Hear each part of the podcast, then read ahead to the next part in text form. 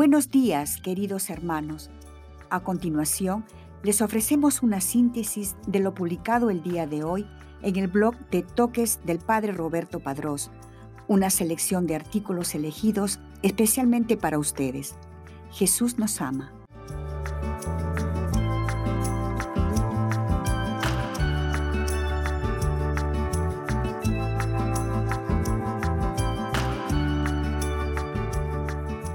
Hoy día la iglesia conmemora a San Damián de Molokai, sacerdote, 15 de abril, apóstol de los leprosos, martirologio romano. En Calaguao, de la isla de Molokai, en Oceanía, San Damián de Beuster, presbítero de la Congregación de Misioneros de los Sagrados Corazones de Jesús y de María, quien, entregado a la asistencia de los leprosos, terminó él mismo contagiado de esta enfermedad. Murió en 1889. Etimológicamente, Damián significa aquel que doma su cuerpo. Es de origen griego. Fecha de canonización 11 de octubre de 2009 por el Papa Benedicto XVI. Breve biografía. El padre Damián nació el 3 de enero de 1840 en Tremelú, Bélgica. De pequeño en la escuela ya gozaba haciendo como obras manuales casitas como la de los misioneros de las selvas.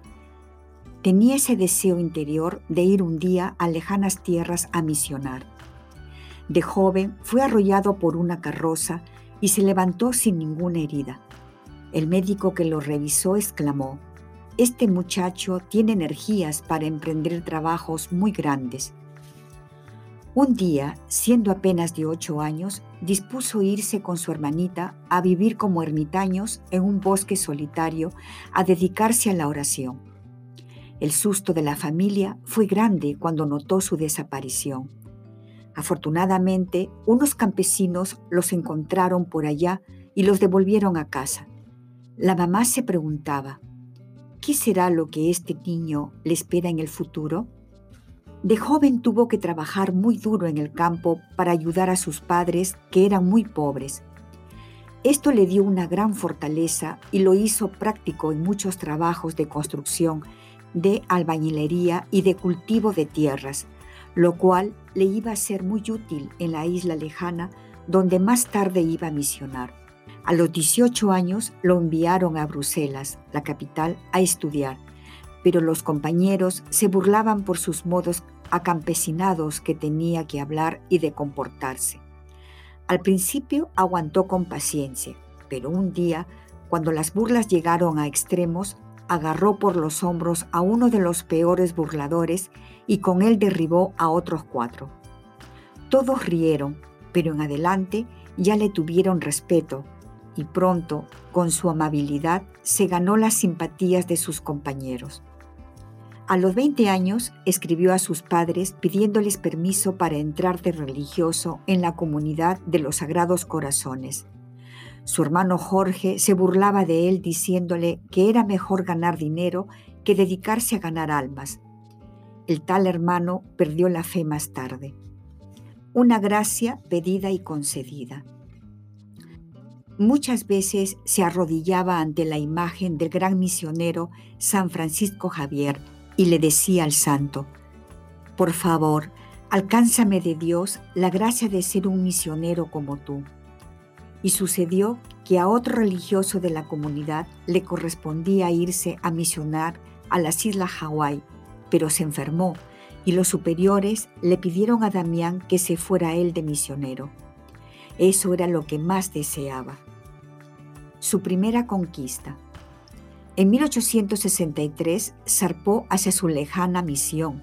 En el viaje se hizo sumamente amigo del capitán del barco, el cual le dijo, Yo nunca me confieso, soy mal católico, pero le digo que con usted sí me confesaría. Damián le respondió, Todavía no soy sacerdote, pero espero un día, cuando ya sea sacerdote, tener el gusto de absolverle todos sus pecados. Años más tarde, esto se cumpliría de manera formidable. Empieza su misión. Poco después de llegar a Honolulu, Fue ordenado sacerdote y enviado a una pequeña isla de Hawái. Las primeras noches las pasó debajo de una palmera porque no tenía casa para vivir. Casi todos los habitantes de la isla eran protestantes. Con la ayuda de unos pocos campesinos católicos, construyó una capilla con techo de paja y allí empezó a celebrar y a catequizar. Luego se dedicó con tanto cariño a todas las gentes que los protestantes se fueron pasando casi todos al catolicismo.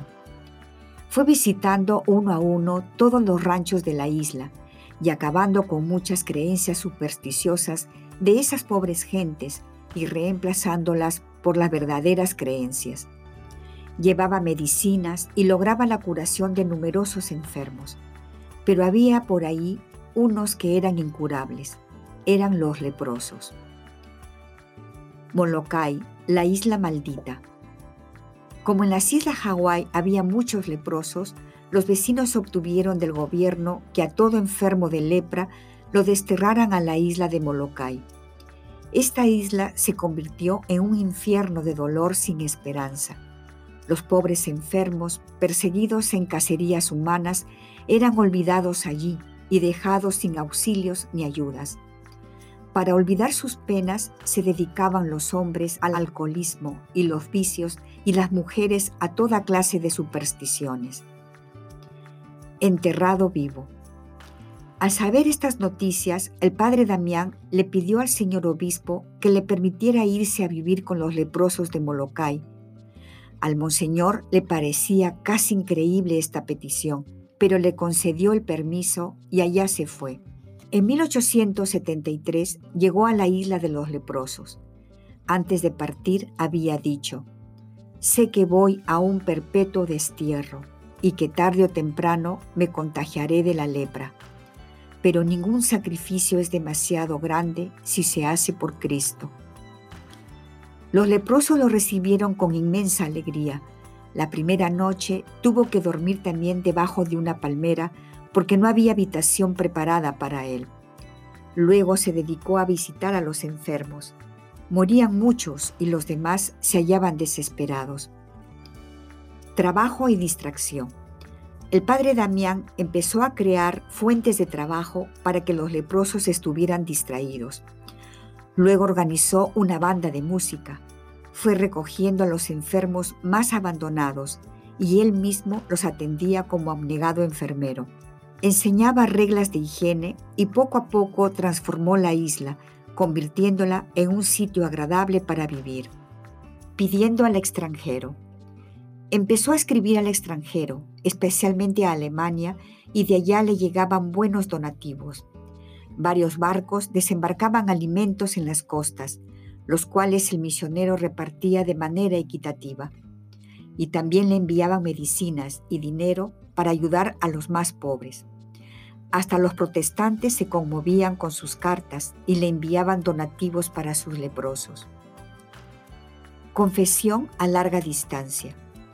Pero como la gente creía que la lepra era contagiosa, el gobierno prohibió al padre Damián salir de la isla y tratar con los que pasaban por allí en los barcos. Y el sacerdote llevaba años sin poder confesarse. Entonces, un día, al acercarse un barco que llevaba provisiones para los leprosos, el santo sacerdote se subió a una lancha y casi pegado al barco pidió a un sacerdote que allí viajaba que lo confesara. Y a grito entero hizo desde allí su única y última confesión y recibió la absolución de sus faltas. Haciendo de todo. Como esas gentes no tenían casi dedos ni manos, el padre Damián les hacía él mismo el ataúd a los muertos, les cavaba la sepultura y fabricaba luego como un buen carpintero la cruz para sus tumbas. Preparaba sanas diversiones para alejar el aburrimiento, y cuando llegaban los huracanes y destruían los pobres ranchos, él en persona iba a ayudar a reconstruirlo.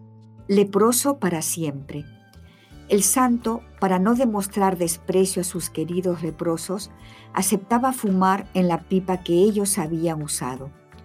Los saludaba dándoles la mano, compartía con ellos en todas las acciones del día y sucedió lo que tenía que suceder, que se contagió de la lepra, y vino a saberlo de manera inesperada. La señal fatal. Un día metió el pie en una vasija que tenía agua sumamente caliente y él no sintió nada. Entonces se dio cuenta de que estaba leproso. Enseguida se arrodilló ante un crucifijo y exclamó, Señor, por amor a ti y por la salvación de estos hijos tuyos, acepté esta terrible realidad. La enfermedad me irá carcomiendo el cuerpo, pero me alegra el pensar que cada día en que me encuentre más enfermo en la tierra, estaré más cerca de ti para el cielo. La enfermedad se fue extendiendo prontamente por su cuerpo. Los enfermos comentaban, qué elegante era el padre Damián cuando llegó a vivir con nosotros y qué deforme lo ha puesto la enfermedad. Pero él añadía, no importa que el cuerpo se vaya volviendo deforme y feo, si el alma se va volviendo hermosa y agradable a Dios. Sorpresa final. Poco antes de que el gran sacerdote muriera, llegó a Molokai un barco. Era el del capitán que lo había traído cuando llegó de misionero. En aquel viaje le había dicho que con el único sacerdote con el cual se confesaría sería con él. Y ahora el capitán venía expresamente a confesarse con el padre Damián. Desde entonces la vida de este hombre de mar cambió y mejoró notablemente. También un hombre que había escrito calumniando al santo sacerdote llegó a pedirle perdón y se convirtió al catolicismo. Y el 15 de abril de 1889, el leproso voluntario, el apóstol de los leprosos, voló al cielo a recibir el premio tan merecido por su admirable caridad. En 1994, el Papa Juan Pablo II después de haber comprobado milagros obtenidos por la intercesión de este gran misionero, lo declaró beato y patrono de los que trabajan entre los enfermos de lepra. Una breve meditación acerca del Evangelio del día. Jesús está conmigo. Santo Evangelio según San Lucas, capítulo 24, versículos del 13 al 35 miércoles de Pascua. En el nombre del Padre, y del Hijo, y del Espíritu Santo. Amén. Cristo, Rey nuestro, venga tu reino. Oración preparatoria. Señor, ayúdame a verte siempre a mi lado. Evangelio del día. Del Santo Evangelio según San Lucas, capítulo 24, versículos del 13 al 35. El mismo día de la resurrección, iban dos de los discípulos hacia un pueblo llamado Emaús, situado a unos 11 kilómetros de Jerusalén, y comentaban todo lo que había sucedido. Mientras conversaban y discutían, Jesús se les acercó y comenzó a caminar con ellos. Pero los ojos de los dos discípulos estaban velados y no lo reconocieron. Él les preguntó, ¿de qué cosas vienen hablando tan llenos de tristeza? Uno de ellos, llamado Cleofás, le respondió, ¿Eres tú el único forastero que no sabe lo que ha sucedido estos días en Jerusalén? Él les preguntó, ¿qué cosa? Ellos le respondieron, lo de Jesús el Nazareno, que era un profeta poderoso en obras y palabras ante Dios y ante todo el pueblo. Como los sumos sacerdotes y nuestros jefes lo entregaron para que lo condenaran a muerte y lo crucificaron. Nosotros esperábamos que Él sería el libertador de Israel, y sin embargo, han pasado ya tres días desde que estas cosas sucedieron.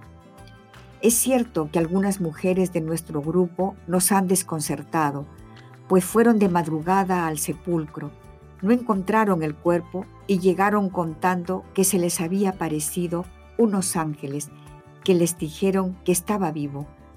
Algunos de nuestros compañeros fueron al sepulcro y hallaron todo como habían dicho las mujeres, pero a él no lo vieron.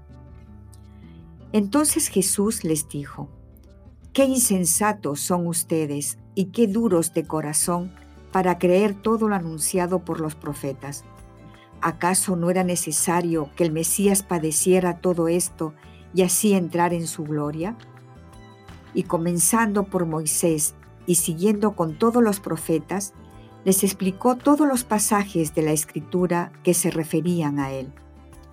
Ya cerca del pueblo a donde se dirigían, él hizo como iba más lejos, pero ellos le insistieron diciendo, Quédate con nosotros, porque ya es tarde y pronto va a oscurecer. Y entró para quedarse con ellos. Cuando estaban a la mesa, tomó un pan, pronunció la bendición, lo partió y se los dio. Entonces se les abrieron los ojos y lo reconocieron, pero él se le desapareció y ellos se decían el uno al otro, con razón nuestro corazón ardía mientras nos hablaba por el camino y nos explicaba las escrituras. Se levantaron inmediatamente y regresaron a Jerusalén, donde encontraron reunidos a los once con sus compañeros, los cuales les dijeron, De veras ha resucitado el Señor y se le han aparecido a Simón. Entonces ellos contaron lo que les había pasado por el camino y cómo lo habían reconocido al partir el pan. Palabra del Señor. Medita lo que Dios te dice en el Evangelio. En ocasiones, la tristeza y el desconcierto pueden impedirnos ver cómo Dios actúa en nuestras vidas cuando le pedimos algo al Señor y no sucede como nosotros lo esperábamos, puede suceder que nos olvidemos que Él conoce el mejor modo de hacer las cosas y aquello que realmente necesitamos. La pasión y muerte de cruz de nuestro Señor ciertamente no fue algo agradable para los discípulos. Sin embargo, de este acontecimiento, contra toda expectativa de los apóstoles, el Señor se sirvió para demostrarnos su amor incondicional sin límites. Con su resurrección, el Señor nos enseña que más fuerte que el odio, el sufrimiento y la muerte es su amor por nosotros. Solo Él es el que tiene la última palabra en nuestras vidas. No permitamos que la tristeza y la incertidumbre nos cieguen de ver a Dios presente siempre a nuestro lado. Que nuestro corazón siempre arda por su amor y que ninguna dificultad nos haga dudar de Él. Sagrado corazón de Jesús, herido de amor por mí, inflama mi corazón de amor por ti. La fragilidad de los vínculos que termina aislando a las personas afecta en particular a la célula fundamental de la sociedad, la familia, y nos pide el esfuerzo de salir e ir en ayuda de las dificultades de nuestros hermanos y hermanas, especialmente de los más jóvenes, no con desaliento y nostalgia como los discípulos de Maús, sino con el deseo de comunicar a Jesús resucitado, corazón de la esperanza. Necesitamos renovar con el hermano la escucha de las palabras del Señor para que el corazón arda al unísono y el anuncio no se debilite.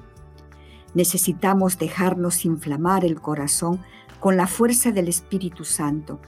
El camino llega a su destino, como en Maús, a través de la oración insistente, para que el Señor se quede con nosotros. Él, que se revela al partir el pan, llama a la caridad, a servir juntos, a dar a Dios antes de decir Dios, a no ser pasivos en el bien, sino prontos para alzarse y caminar, activos y colaboradores. Discurso de Su Santidad Francisco, 31 de mayo de 2019. Diálogo con Cristo. Esta es la parte más importante de tu oración. Disponte a platicar con mucho amor con aquel que te ama. Propósito Proponte uno personal, el que más amor implique en respuesta al amado, o si crees que es lo que Dios te pide, Vive lo que se te sugiere a continuación. Hacer memoria de cuando he sentido muy cerca la presencia de Dios en mi vida y agradecele. Despedida. Te damos gracias, Señor, por todos tus beneficios, a ti que vives y reinas por los siglos de los siglos. Amén. Cristo, Rey nuestro, venga tu reino. Virgen prudentísima, María, Madre de la Iglesia, ruega por nosotros. En el nombre del Padre, y del Hijo, y del Espíritu Santo. Amén.